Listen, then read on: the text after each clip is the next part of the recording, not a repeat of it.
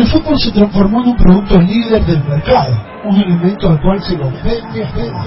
Pese a eso, pese a eso podemos encontrar gente que llama a la reflexión y a replantear los valores de quienes lo representaron como una herramienta de creatividad, elemento principal del anarquismo.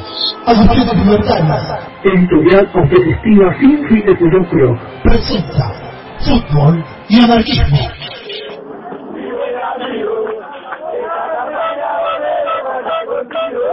Si bien no se reconoce oficialmente, se dice que en el club El Porvenir fueron los anarquistas quienes sugirieron que su camiseta sea en bastones verticales negros y blancos, en homenaje a los presos que tenían que lucir ese uniforme.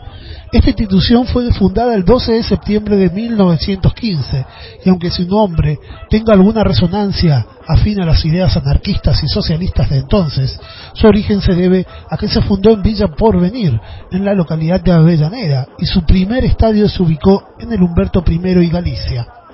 La versión oficial dice que la camiseta blanca y negra a bastones fue tomada del club Sunderland, equipo argentino, que hoy en día está abocado a, la práctica del básquetbol, que en su momento prestó su camiseta al Porve para que dispute sus primeros partidos en 1918.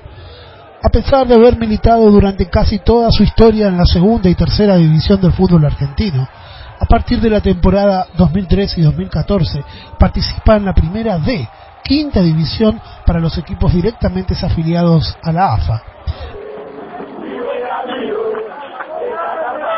En 1925, la selección argentina conquistó la Copa América de la mano de dos futbolistas del porvenir quienes integraron su delantera.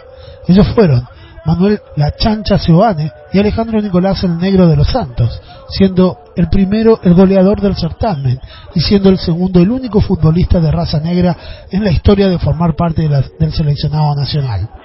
Entre algunos de sus logros se encuentra el campeonato que logró el primero de agosto de 1998, en donde sale campeón de la primera B, Apertura 97, campeón de la temporada 97-98 de la primera B.